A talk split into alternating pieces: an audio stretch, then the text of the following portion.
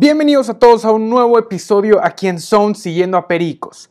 Esta semana tuvimos la segunda semana de actividad en donde celebramos el 5 de mayo. Tenemos toda la información sobre los Pericos de Puebla, así que no se lo pierdan y quédense aquí en Zone, en Cortázar Podcast.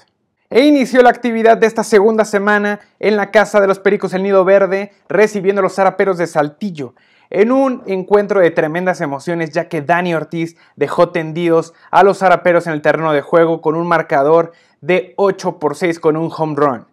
Al igual que Dani Ortiz, también Alejandro Mejía conectó de cuadrangular. En el segundo partido de la serie, los zaraperos de Saltillo se impusieron 4 por 8 a los Pericos de Puebla y dejando todo para que se definiera la serie el mismo 5 de mayo.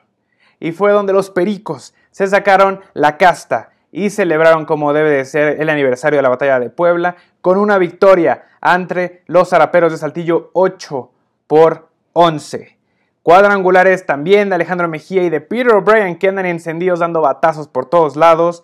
Los Pericos de Puebla le dieron esta victoria a la ciudad de Puebla. Y para terminar con la actividad, en el fin de semana los Pericos de Puebla fueron hasta Guadalajara para enfrentar a los mariachis. En el primer encuentro de esta serie, los mariachis se impusieron en la última entrada del partido con un home run de Fernando Pérez, remolcador de tres carreras. Esto hizo que el esfuerzo de Danny Ortiz y Peter O'Brien, quienes conectaron como de costumbre de cuadrangular, no sirviera para que los Pericos se llevaran la victoria. Sin embargo, en el segundo juego de esta serie, los Pericos impusieron 12 por 11 en una guerra ofensiva contra los mariachis, en donde Antonio Carreón al picheo se llevó su segunda victoria de la temporada. También Alejandro Mejía, como ya es de costumbre, Armando Aguilar y ahora Miguel Guzmán por parte de Pericos también conectaron de cuadrangular.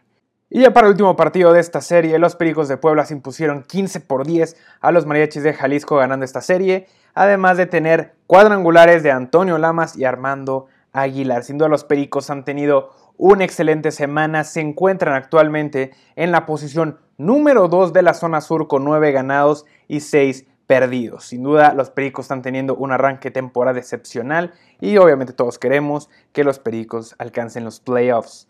Esta semana estarán visitando a la Isla de Veracruz nuevamente y a los Diablos Rojos del México en el estadio Harpelú el fin de semana. Así que si van a estar por ahí, ahí nos vemos porque vamos a tener toda la cobertura desde el mismo estadio Harpelú entre el partido de Diablos y Pericos. Esto fue todo por Zone. Ya saben que si les gustó, denle like. No olviden compartirlo y nos vemos en el siguiente episodio de Zone, siguiendo a los Pericos de Puebla.